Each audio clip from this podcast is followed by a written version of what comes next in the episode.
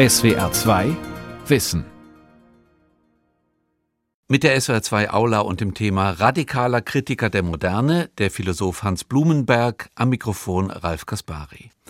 Blumenberg wurde vor 100 Jahren geboren, er starb 1996 und bis heute ist er einer der einflussreichsten und wohl auch originellsten Philosophen der Nachkriegszeit. Sein Denken hat eine ungebrochene Aktualität, sein Stil übt eine ungebrochene Faszination aus. Blumenberg kritisiert immer wieder die Reduktion des Menschen auf naturwissenschaftliche und ökonomische Konzepte. Seine Anthropologie bestimmt den Menschen als ein Wesen, das sich mittels Symbolen und Metaphern eine Welt schafft, um Ängste, Überforderungen und Zumutungen bewältigen zu können. Franz Josef Wetz, Professor für Philosophie an der PH Schwäbisch Gmünd, ist ein Blumenberg-Kenner. Sein neues Buch heißt Hans Blumenberg, eine Einführung erschien bei Junius und in seinem Vortrag charakterisiert Wetz die wichtigen Motive in Blumenbergs Denken. Bei einer Abendgesellschaft in Paris machte eine Verehrerin dem Dichter Hebbel überraschenderweise einen Heiratsantrag. Über dieses Angebot bass erstaunt fragte Hebbel die Dame, wie das denn zugehen solle, da sie doch bereits verheiratet sei. Kühn antwortete seine Verehrerin O mein Herr, nur ein zustimmendes Wort von Ihnen, und ich bin morgen Witwe. Menschliches Leben ist eine riskante Angelegenheit. Die menschliche Existenz stets gefährdet. In früheren Zeiten gab es nur einen Extremsport, das Leben selbst mit seinen vielfältigen Beschwernissen und Nöten. Aber noch heute riskiert man sein Leben bereits dadurch, dass man überhaupt am Leben zu bleiben versucht. Etwas zustoßen kann einem jederzeit. Deshalb gehört die Auseinandersetzung mit sich und der außermenschlichen Natur zur ursprünglichen Selbstbehauptung des hilflos in die Welt geworfenen Menschen. Dies meint Hans Blumenberg einer der herausragenden Nachkriegsphilosophen Deutschlands. In Lübeck am 13. Juli 1920 geboren, also vor genau 100 Jahren, lehrte der Philosoph in Hamburg, Gießen, Bochum und Münster. Blumenberg starb am 28. März 1996 in Altenberge bei Münster. Auffälligerweise zog er sich im Laufe seines Lebens zunehmend und zuletzt völlig aus der Öffentlichkeit zurück, um ungestört schreiben zu können. Am späten Nachmittag begann seine einsame Schreib- und Lesezeit, die mit der Zeitungslektüre in den frühen Morgenstunden endete. Erschüttert nimmt man die hässlichen Folgen seiner jüdischen Herkunft mütterlicherseits für Schule und Studium in der Zeit des Nationalsozialismus zur Kenntnis. In der Terminologie der Nazis war Blumenberg Halbjude, der 1939 nach seiner Schulzeit nicht auf die Universität durfte. Auf kirchlich-philosophische Hochschulen in Paderborn und Frankfurt am Main auswich und, als ihm auch das verboten wurde, in einer Lübecker Fabrik arbeitete und so vorübergehend geschützt war. Dann aber in ein Lager musste, aus dem er entkam und in Lübeck versteckt wurde, bis er nach dem Ende des Krieges endlich studieren durfte, in Hamburg und Kiel. Aber Blumenberg wich nicht nur auf philosophisch-theologische Hochschulen aus. Der junge Blumenberg war tiefgläubig und wollte katholischer Priester werden. Ergreifend ist sein ernsthaftes Ringen um den Glauben und dessen Verlust in den 50er Jahren bei gleichbleibender Sympathie für die katholische Kirche bis zum Lebensende. Blumenberg hat zu Lebzeiten zahlreiche dicke und dünne Bücher veröffentlicht, viele Schriften aber auch zurückgehalten. Sein Nachlass im Literaturarchiv Marbach ist immens. Er umfasst 200 Archivkästen mit handschriftlichem Material, davon 32 mit Zettelkästen, mehr als 30.000 Karteikarten, Mappen, die knapp 10.000 Typoskriptseiten enthalten mit mehr oder weniger fragmentarischen Kurzessays. Hinzu kommen zahlreiche Briefe, ausführliche Stellenkommentare und unabgeschlossene Buchmanuskripte. Blumenbergs Rückzug aus der Öffentlichkeit ist ungewöhnlich in einer Zeit, in der allenthalben ein Drang nach Sichtbarkeit zu beobachten ist sehen und gesehen werden bei Vorträgen, auf Kongressen, in Zeitungen, im Fernsehen, im Netz. Blumenberg bildete da eine Ausnahme. Blicken wir auf seine Frühwerke. Darin geht es dem Philosophen vorrangig um den Nachweis der Legitimität der Neuzeit und Moderne. Hierbei setzt er sich eingehend mit den Ursprüngen der Neuzeit auseinander. Am Ende des Mittelalters hätten die Theologen Gott eine uneingeschränkte Willkürmacht zuerkannt. Noch souveräner als ein absolutistischer Fürst könne Gott in der Welt tun und lassen, was immer er wolle. Dadurch sei die Welt für uns Menschen unberechenbar, ungewiss geworden. Auf Gott war plötzlich kein Verlass mehr. Aber die Menschen benötigen Zuverlässigkeit und Ordnung im Leben. Deshalb sahen sie sich fortan gezwungen, ihr Geschick selbst in die Hand zu nehmen und die Welt den eigenen Bedürfnissen gemäß verfügbar und beherrschbar zu machen. So begann die Neuzeit, als Zeitalter der Entdeckungen und Erfindungen, der mathematischen Naturwissenschaften und modernen Technik. Mit dieser neuzeitlichen Selbstbehauptung des Menschen gegen Gott und Welt geht eine Rehabilitierung der wissenschaftlichen Neugierde einher. Nach Auffassung der alten Griechen gehört die Neugierde, die Wissbegier, zur Eigenart des Menschen. Der Mensch strebe nämlich von Natur aus nach Wissen, weil Wissen glücklich mache. Im anschließenden Mittelalter jedoch wurde die Neugierde in den Katalog menschlicher Laster aufgenommen. Statt den Sternenhimmel neugierig zu erforschen, sollten sich die Menschen vielmehr um ihr Seelenheil kümmern. Gottes Andacht trat an die Stelle der Welterkenntnis. Erst zu Beginn der Neuzeit wurde die wissenschaftliche Neugierde vom Verdacht des Überflüssigen und Heillosen befreit, so Blumenberg, ob etwa von Galilei oder Francis Bacon. Anders als für die antiken Griechen bedeutete Wissen nun aber nicht mehr nur einfach Glück, sondern vor allem Macht. Macht zum Glück, Macht zur Naturbeherrschung. In diesem Sinne trat die Neugierde zunehmend in den Dienst der Selbstbehauptung des neuzeitlichen Menschen, der sich mit Hilfe der modernen Technik die Natur dienstbar macht. Fassen wir zusammen. Die Selbstbehauptung des Menschen wird von Blumenberg als charakteristisches Merkmal der Neuzeit gesehen. Der moderne Mensch sei gänzlich auf sich selbst zurückgeworfen. Er habe nichts mehr hinter sich, an das er seine Lasten abgeben könne, als nur noch sich selbst.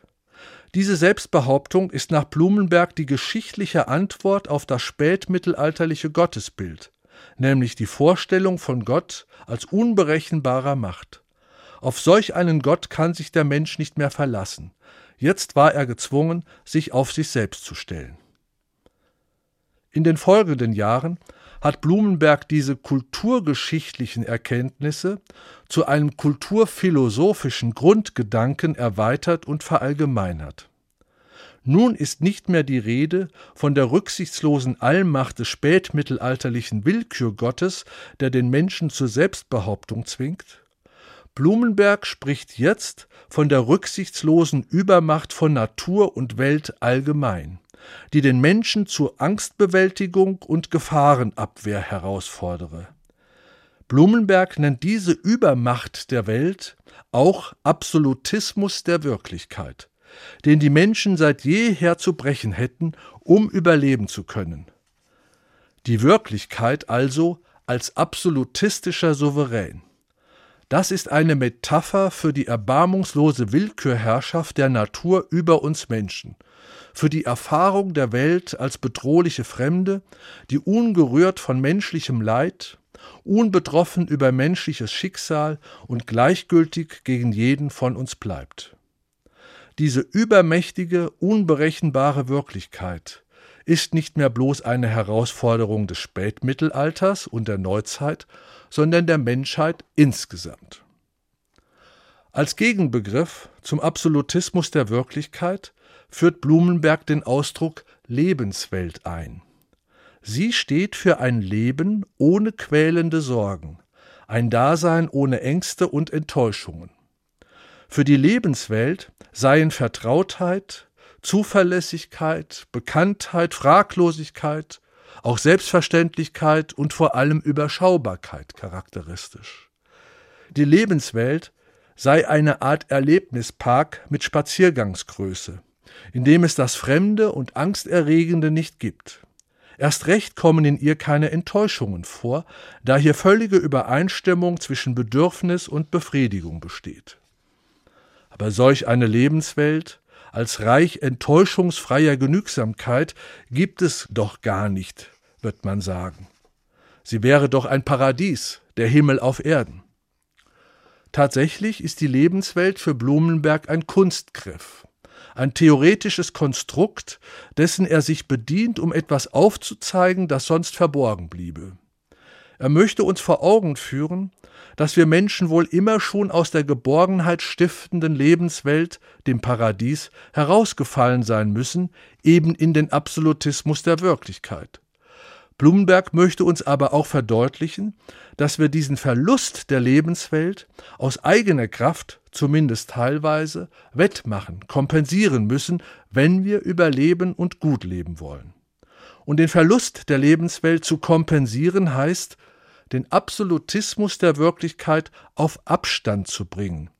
Dies bedeutet im Idealfall, die bedrohliche Fremde der Welt in eine Stätte behaglicher Vertrautheit zu verwandeln. Ein wichtiger Schritt in diese Richtung war ursprünglich die Flucht der Menschen von der ungeschützten Erdoberfläche in Höhlen. Darin brachten sie sich auf ganz praktische Weise vor der übermächtigen Wirklichkeit in Sicherheit. Nur konnten die Menschen nicht auf Dauer in Höhlen bleiben. Denn das Dilemma der Höhle ist, dass sich zwar in ihr Leben, nicht aber der Lebensunterhalt finden lässt. Allerdings trauten sich vorerst nur die Jäger, also die Starken und Mutigen aus der Höhle heraus. Die Schwachen und Ängstlichen hingegen blieben dem Höhlenausgang fern. Sie wurden die Wächter der Höhle, später die Hüter der Tempel, denn ihnen fiel die Aufgabe zu, Geschichten über Leben und Welt zu erfinden und dadurch den Verlässlichkeitsmangel der Wirklichkeit zu überspielen. Sie nahmen der fremden Außenwelt ihre Übermacht durch bilderreiche Geschichten, die sie den welterfahrenen Jäger erzählen durften. Sorgten also die Jäger für den Unterhalt, so die Geschichtenerzähler für die Unterhaltung. Die Hüter der Höhle bemächtigten sich gleichsam der Welt da draußen durch ihre Fantasie und Einbildungskraft. Dabei verlor die Welt für alle allmählich ihre Fremdheit. Der Mensch begann, sich in der Welt heimischer zu fühlen. Zwischen den Absolutismus der Wirklichkeit und die Menschen hatte sich eine sinnhafte Bilder- und Geschichtenwelt geschoben, so dass das Heraustreten aus den Erd- und Gebirgshöhlen nun einem Eintreten in Sinn- und Kulturhöhlen gleichkam, so Blumenberg. Eine solche Sinn- und Kulturhöhle ist auch der Mythos. Blumenberg fragt nicht nach der Wahrheit des Mythos, sondern nach dessen Funktion für das menschliche Leben. Die Leistung der alten Mythen bestehe in der Eindämmung archaischer Ängste, der Bannung des Schreckens, den die nackten Tatsachen der Welt hervorriefen. Die Funktion des Mythos sei Lebens- und Weltangstbewältigung. Wie das Kind, das aus dem dunklen Keller etwas heraufholen soll und dabei laut singt, um seine Angst vor der bedrohlichen Stille und Finsternis zu vertreiben so erzählen Mythen spannende Geschichten, welche die Urängste der Menschheit vor der übermächtigen, schrecklichen, namenlosen Wirklichkeit fernzuhalten suchen. Sie leisten Distanz. Es liegt geradezu in der Eigenart eines Mythos, den an sich namenlosen Dingen einen Namen zu geben und menschliche Eigenschaften auf sie zu übertragen, wodurch die Welt bereits ein Stück ihrer bedrohlichen Fremdheit verliert. Das gleiche gilt von der Erfahrung der Welt als eines lesbaren Buchs, eine den antiken Griechen und Römern fremde Vorstellung, die erst mit dem Juden und Christentum möglich wurde. Gott sei der Autor des Weltbuchs, heißt es, der Bibel genauso wie der Schöpfung, deren lesbare Zeichen auf ihn als ihren Autor verwiesen. Auch damit wurde der unbarmherzige Absolutismus der Wirklichkeit teilweise gebannt. Allerdings fällt es in Neuzeit und Moderne, dem Zeitalter der modernen Naturwissenschaften, immer schwerer aus der Natur weiter einen göttlichen Text herauszulesen. der Orientierung und Geborgenheit stiften könnte. Das Weltbuch ist nach und nach sprachlos, stumm geworden, so Blumenberg. Die Seiten des lesbaren Naturbuchs sind inzwischen leer. Zwar wird bis heute viel in der Natur gelesen, die Sterne am Himmel vermessen und der genetische Code entschlüsselt, aber eine Geborgenheit stiftende Absicht des Ganzen wird nicht mehr entziffert. Für unsere Sinnfragen sind die Seiten des alten Weltbuchs vergilbte, leere Blätter geworden. Hier tritt eine beunruhigende Zweideutigkeit der modernen Wissenschaften hervor. Auf der einen Seite sind sie ein Instrument, mit dessen Hilfe wir uns die rücksichtslose und übermächtige Natur verfügbar machen. Man denke nur an ihre technischen Errungenschaften.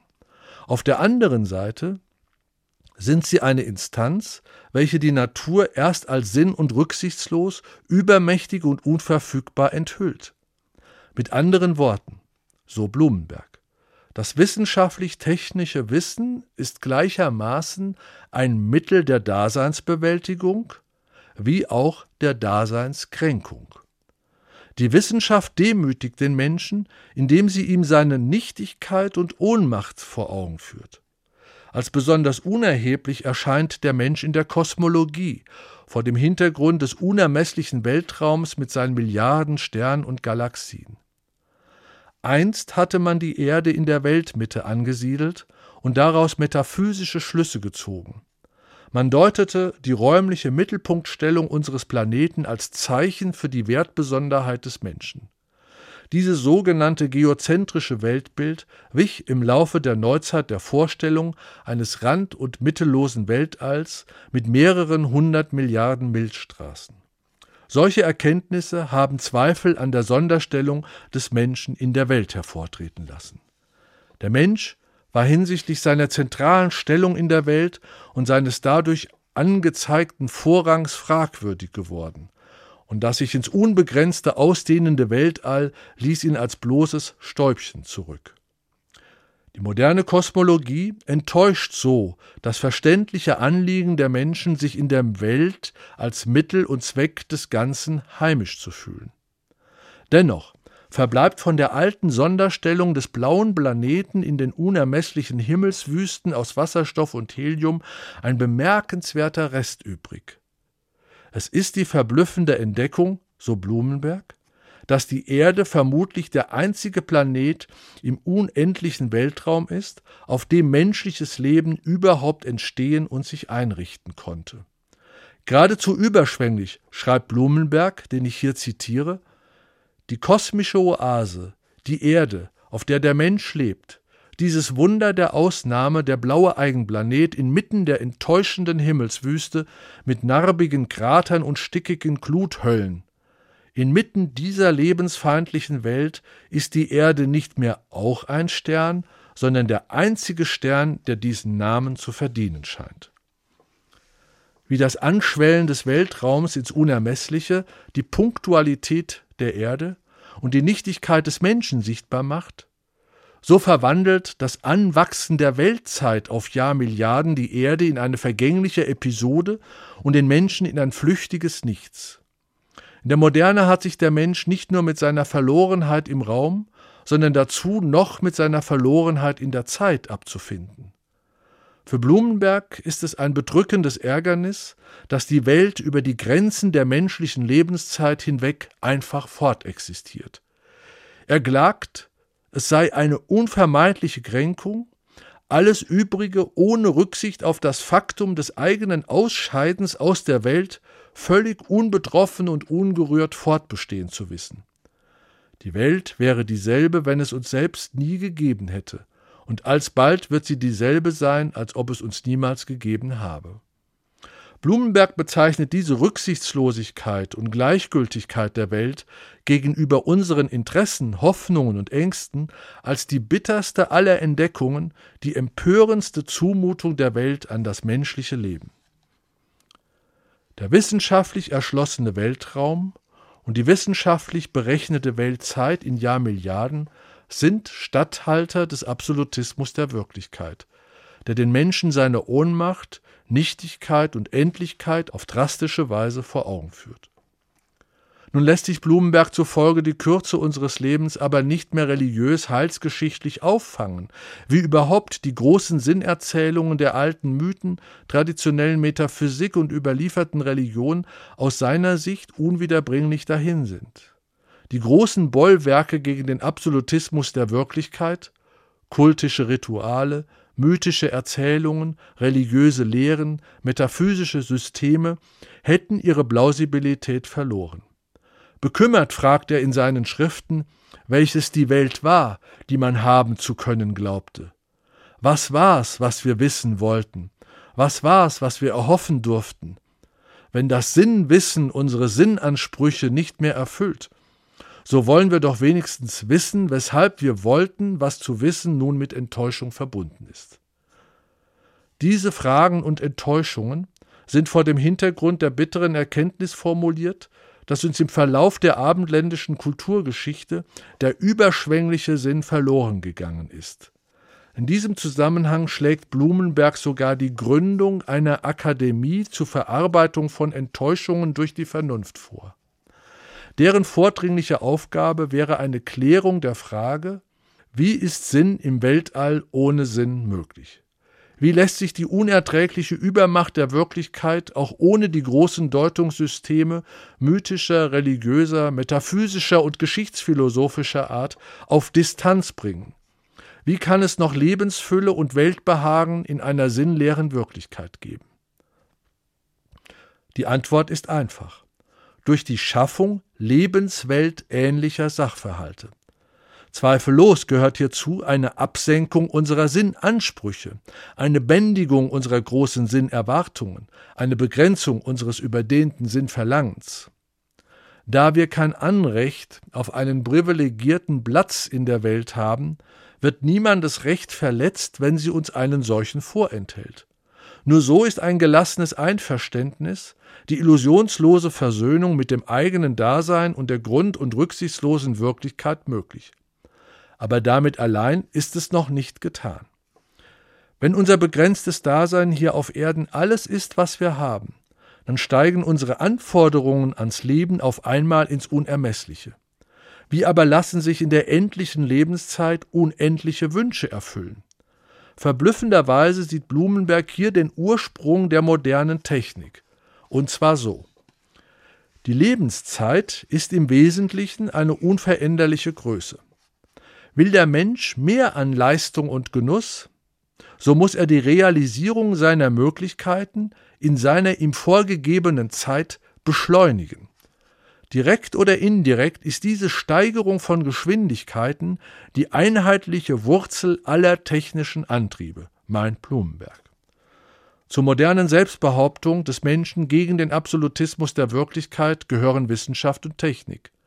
Nachdrücklich streicht Blumenberg die Lebensvorzüge der wissenschaftlich-technischen Zivilisation als beispiellos heraus. Kritisch wendet er sich gegen jene, welche die Errungenschaften der wissenschaftlich-technischen Zivilisation mehr als Fluch verurteilen, denn als Segnungen preisen. Hier wie sonst auch spürt er im Kleinen das Große und im Selbstverständlichen das Besondere auf.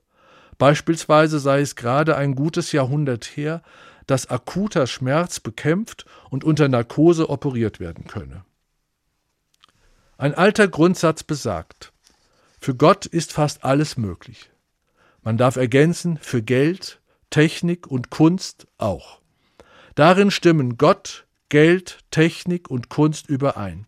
Sie bedeuten einen Gewinn an Möglichkeiten für den Menschen. Wo das übermächtig Wirkliche den Menschen hilflos macht, vermag er es mit dem Möglichen einzukreisen. Erfasst sich der Mensch in seinen Möglichkeiten, fühlt er sich der Wirklichkeit nicht mehr bloß schicksalhaft ausgeliefert. Das Wirkliche ist jetzt nicht mehr alles, was sein kann. Diese Erkenntnis führt in der Neuzeit, so Blumenberg, zur Entfesselung des schöpferischen Menschen, zu originellen Erfindungen auf allen Gebieten als Mittel der Selbstbehauptung gegen die absolute Wirklichkeit. Ratlosigkeit ist glücklicherweise nicht die Stärke des Menschen. Seiner Fantasie als Quelle alles Neuen stehen in der Moderne unendliche Möglichkeit offen, nicht nur im Bereich der Technik, sondern auch auf dem Feld der Kunst, Literatur, Musik, der Kultur insgesamt. Das heißt, selbst nach dem Ende von Mythos, Religion und Metaphysik bleiben wir empfänglich für Rituale, Symbole, Bilder und Geschichten, um unsere archaischen Ängste, Verlorenheits- und Überforderungsgefühle in der befremdlichen Welt überwinden zu können. Den Verlust der ursprünglichen Lebenswelt als Inbegriff von Geborgenheit und Sicherheit vermögen wir durch lebensweltähnliche Leistungen teilweise auszugleichen. Hierzu zählen die Wissenschaften, deren Vorhersagen uns schon oftmals vor bösen Überraschungen schützten und deren Gesetze uns die Welt zum Teil erklären. Aber auch Medizin und Technik, die uns das Leben erleichtern. Aber auch die Künste, die uns trösten und orientieren, außerdem Routinen, die Vertrautheit schaffen und Feiertagswelten, die uns vom Druck des Daseinskampfs entlasten, um nur einige lebensweltähnliche Größen zu nennen, auf die Blumenberg näher eingeht. Blumenberg ist Autor packender und zupackender Werke, die allerdings nicht immer leicht zugänglich sind. Ist ein Verfasser schwieriger Bücher, aber mit brillanten Formulierungen und einprägsamen Wendungen. Hans Blumenberg war als Philosoph zugleich ein bedeutender Schriftsteller.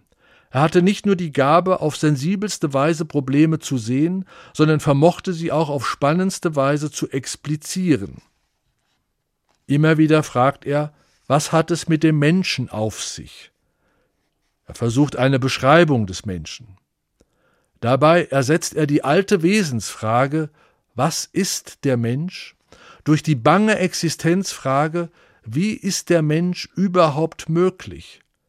Diese Frage wird erst vor dem Hintergrund seines starken Misstrauens gegen die Lebbarkeit des menschlichen Daseins verständlich.